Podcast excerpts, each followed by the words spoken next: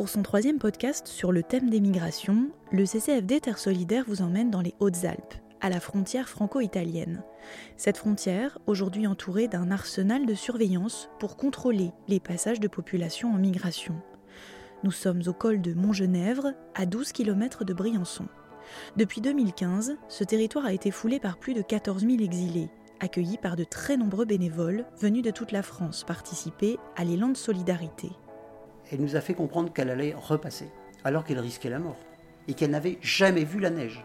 Et là, on a bien pris conscience que les gens étaient déterminés à passer coûte que coûte. Et donc là, nous, on s'est dit, qu'est-ce qu'on fait? Nous sommes à 1800 mètres d'altitude, 21h30 devant le poste de la police aux frontières, la PAF. Un épais brouillard se répand sur la plaine, le froid s'instille, la nuit tombe.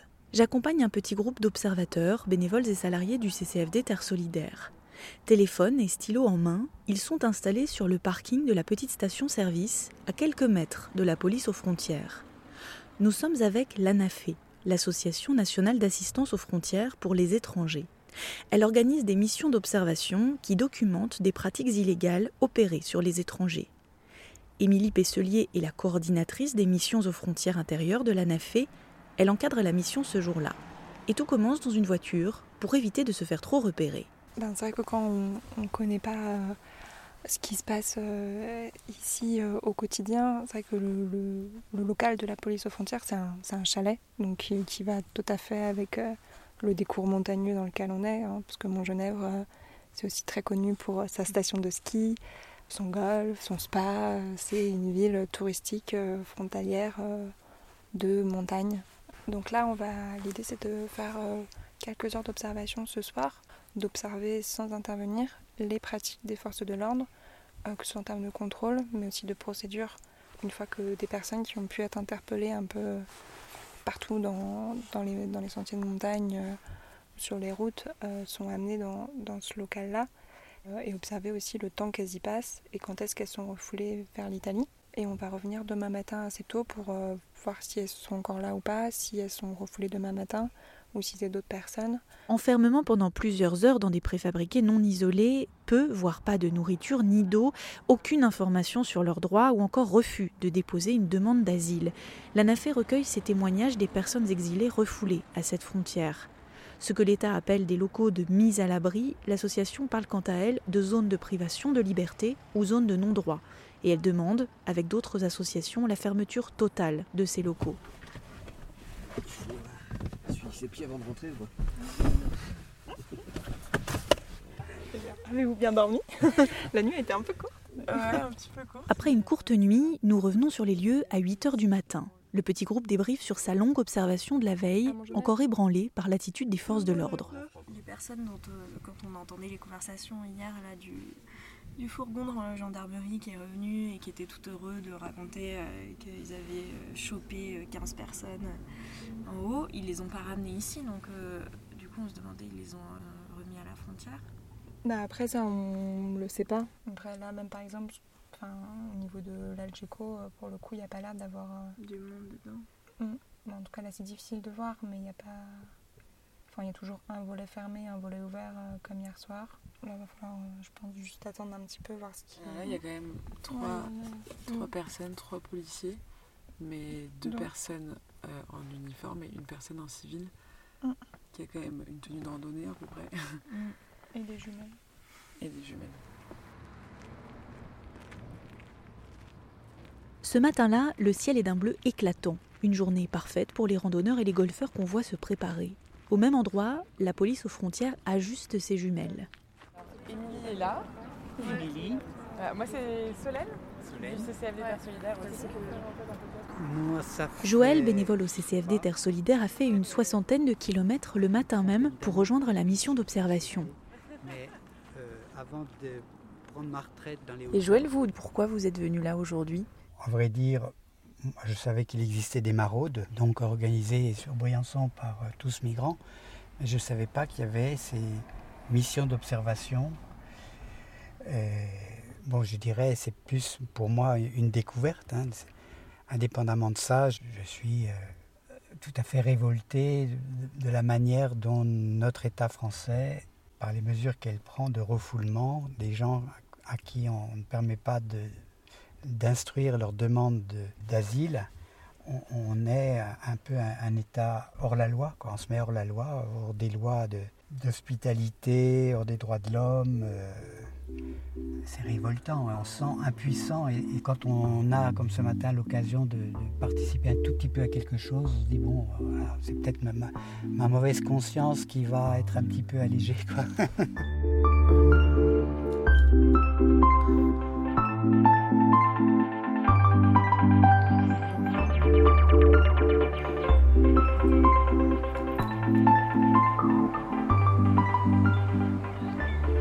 La répression qui s'accentue à la frontière franco-italienne de Montgenèvre, principal point d'entrée français des personnes exilées, ne dissuade pourtant pas de passer.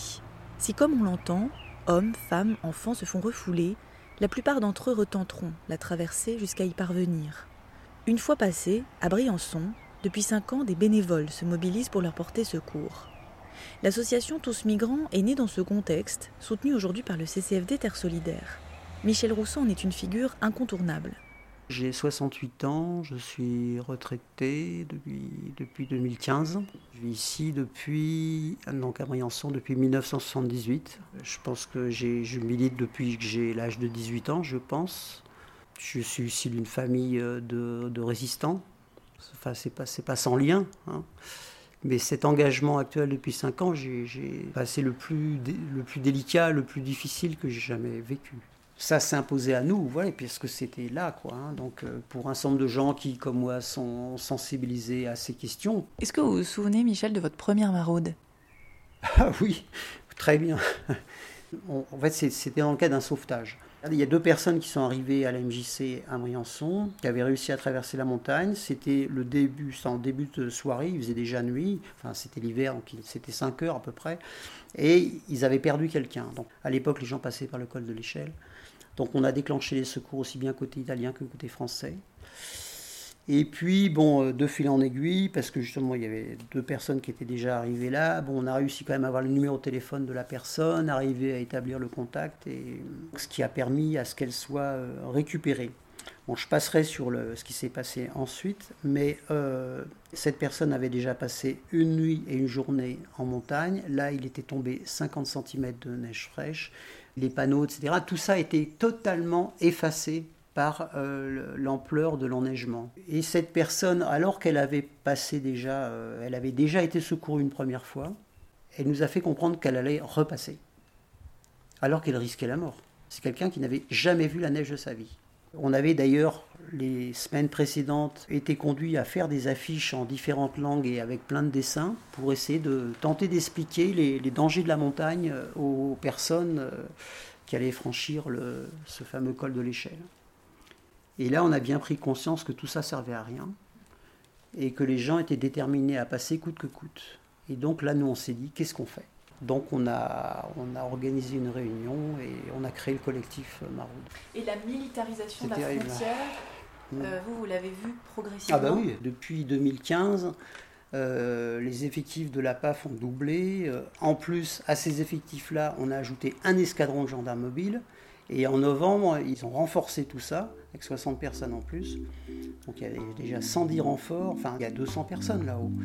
Et puis y compris Sentinelle, toi. Donc là, c'est carrément l'armée, quoi.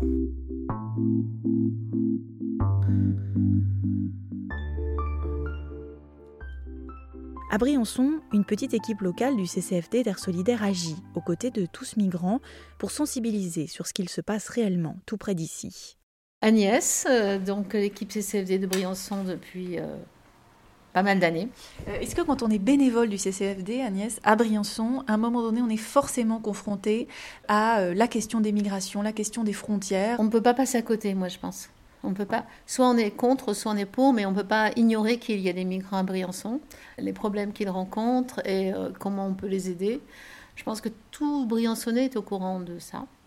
Donc je peux vous parler aussi de cette, expérience de, ma fille et mon mari qui était faire du ski de fond euh, au col de l'échelle. Euh, c'était le matin, ils rencontrent trois migrants qui, descendaient le col, qui n'étaient pas habillés comme il fallait, qui n'étaient vraiment pas dans de bonnes conditions. Et bon, ils, ont, et ils avaient peur. Et euh, donc ils se sont d'abord cachés derrière un, abri qu'il y avait. Et ils ont dit bon, bah, vous descendez, on, met la voiture juste en bas et on vous emmène. Et juste au moment où ils rentraient dans la voiture, la voiture de la PAF est passée, ils sont allés plus loin, ils ont fait demi-tour, ils sont revenus. Et là, ils ont donc intercepté euh, mon mari, ma fille et les migrants qui étaient dans la voiture en leur disant mais où vous allez comme ça, vous n'avez pas le droit, euh, suivez-nous. Et donc ils sont remontés à Mont-Genève. Ils ont été tous euh, écoutés et ils ont dû avoir droit à un discours euh, moralisateur. Donc ça c'est quelque chose qu'en fait presque tout le monde peut à, qui ça peut arriver. Il y a ceux qui veulent pas les voir, il y a ceux que ça dérange, et puis il y a ceux qui se disent on peut pas les laisser comme ça parce que c'est inhumain. Donc voilà. Ça, c'est une expérience euh, personnelle. mais qui peut arriver à tout un chacun. Bonjour. Bonjour. Bonjour. Monsieur, je l'ai vu tout à l'heure. Oui. Madame également, c'était vous?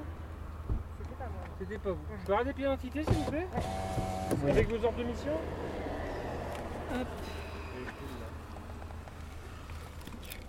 Voilà. Merci, monsieur. Le CCFD Terre Solidaire et l'ANAFE sont partenaires depuis de très nombreuses années. Émilie Pesselier et Solène Bedeau, chargées des partenariats migration au CCFD Terre Solidaire, ont l'habitude de travailler ensemble et elles échangent beaucoup sur la militarisation et le refoulement aux frontières. Là, actuellement, il euh, faut vraiment se resituer dans le contexte dans lequel on est en France. L'établissement des contrôles euh, aux frontières euh, intérieures, donc, qui a été rétabli en novembre 2015, au départ en lien avec la COP 21 et après suite aux attentats, donc du coup sur des motifs euh, sécuritaires.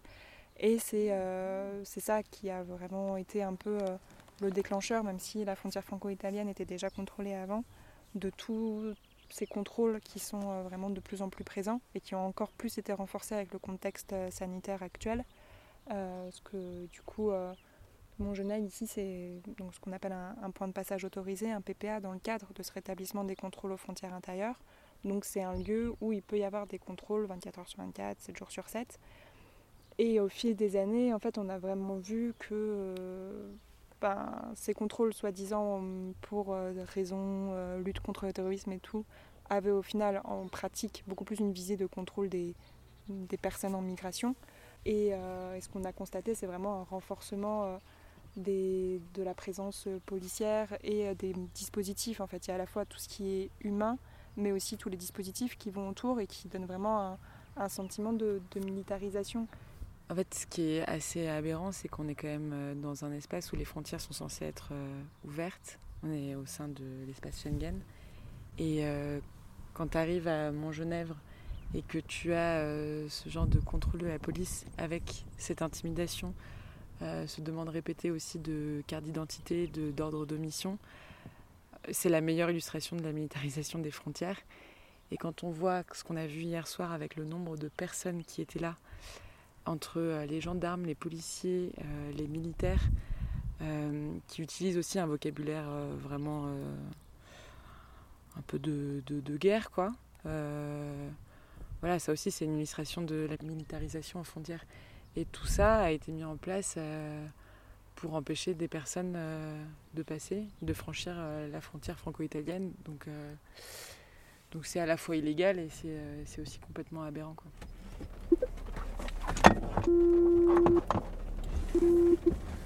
En milieu d'après-midi, nous traversons cette frontière tant observée depuis la veille, direction Oulx, en Italie, à une vingtaine de kilomètres de la frontière.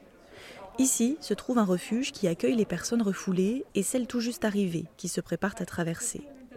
Les personnes migrantes y trouvent un repas, un lit pour se reposer et des vêtements chauds pour tenter de limiter les dangers auxquels elles seront exposées en traversant la frontière vers la France. Euh, Adriano, Federico era un po' bloccato a Chiomonte per lavori sulla strada, sta venendo Tous les jours à 16h, les grilles s'ouvrent et les personnes sont accueillies par Sylvia. Ah, je m'appelle Sylvia, j'habite Bardonecchia.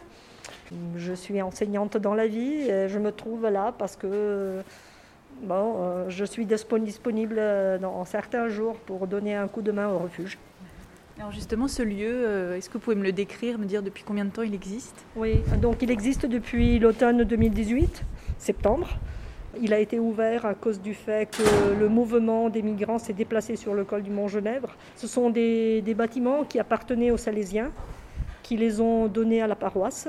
Et donc ce lieu est ouvert pour un petit nombre de personnes, mais très vite il est devenu un lieu qui en accueille 60 maintenant. Et vous me disiez ce n'est pas un accueil de jour Alors normalement c'était un accueil de nuit au départ, parce que les gens arrivaient et souhaitaient partir immédiatement, il n'y avait pas de famille. C'était que des jeunes, des hommes qui partaient immédiatement. Ensuite, l'arrivée des familles a commencé et donc le besoin a commencé d'être ouvert la journée aussi.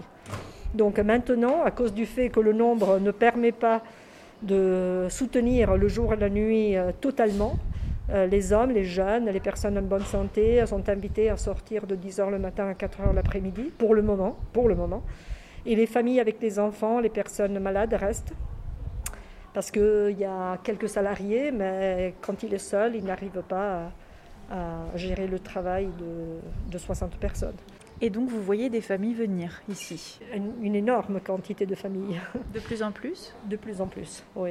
Depuis l'été dernier, déjà beaucoup, mais déjà un peu l'année précédente. Donc surtout en 2020, surtout.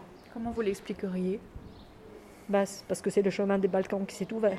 Et le chemin des Balkans euh, est fait de passage de familles euh, euh, et de personnes seules, les deux également les profils ont changé. Hmm, oui, alors avant on n'avait que des Africains, euh, Afrique euh, de l'Ouest.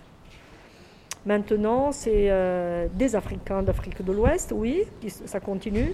Et puis des Balkans, c'est surtout des Afghans, des Kurdes, des Iraniens. Et, et puis on a beaucoup de Maghrébins qui font le tour des Balkans. Voilà. On y va.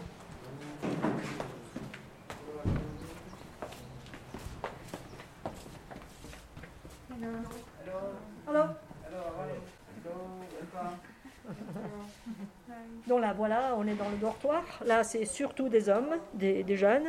Très rarement, euh, il y a ici des femmes, parce que seulement dans des situations où vraiment on a des gens euh, qui dorment partout. Mais sinon, normalement, c'est des hommes, là. Donc en moyenne, il reste combien de temps ici? Combien de nuits? Normalement, euh, normalement, une, deux, trois nuits, normalement. Puis, euh, il y en a qui ont des problèmes de santé, ou bien certaines familles qui ont un peu plus de problèmes, qui restent peut-être un peu plus, mais hum, dans la dernière période, on leur a dit que deux nuits, c'est un peu le maximum, sauf des situations particulières, parce que sinon, on n'a pas la place pour les personnes qui arrivent.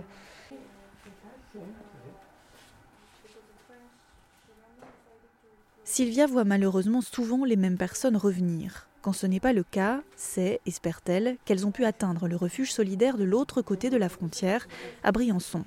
Durant cette nuit d'observation à laquelle j'assiste, quatre personnes refoulées à la frontière arriveront au refuge de Houlx et entre 15 et 20 personnes à celui de Briançon. Malgré les 30 km qui les séparent, la solidarité des deux villes semble scellée.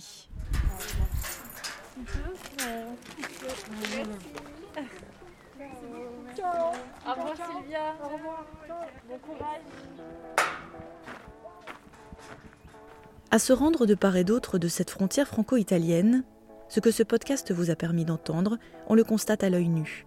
L'ampleur de l'implication citoyenne pour accueillir dignement les exilés arrachés à leur terre augmente à mesure que la répression à la frontière s'intensifie. Mais le constat est là. L'épuisement des bénévoles locaux est bel et bien en train de s'aggraver, en sous-nombre et face à un véritable mur politique, selon les termes de Michel Rousseau. Et pourtant, comme tant d'autres, il continuera de se battre. L'espoir demeure en chacun de nous et dans cette société civile investie d'un monde meilleur. Ce reportage a été réalisé par le CCFD Terre Solidaire avec l'ANAFE et tous migrants. Merci à elle et à toutes les personnes qui ont pris le temps d'y participer avec leurs mots et leur cœur.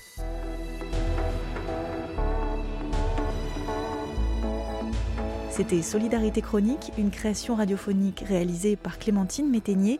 Ce podcast est le troisième d'une série à retrouver sur le site ccfd-terresolidaire.org.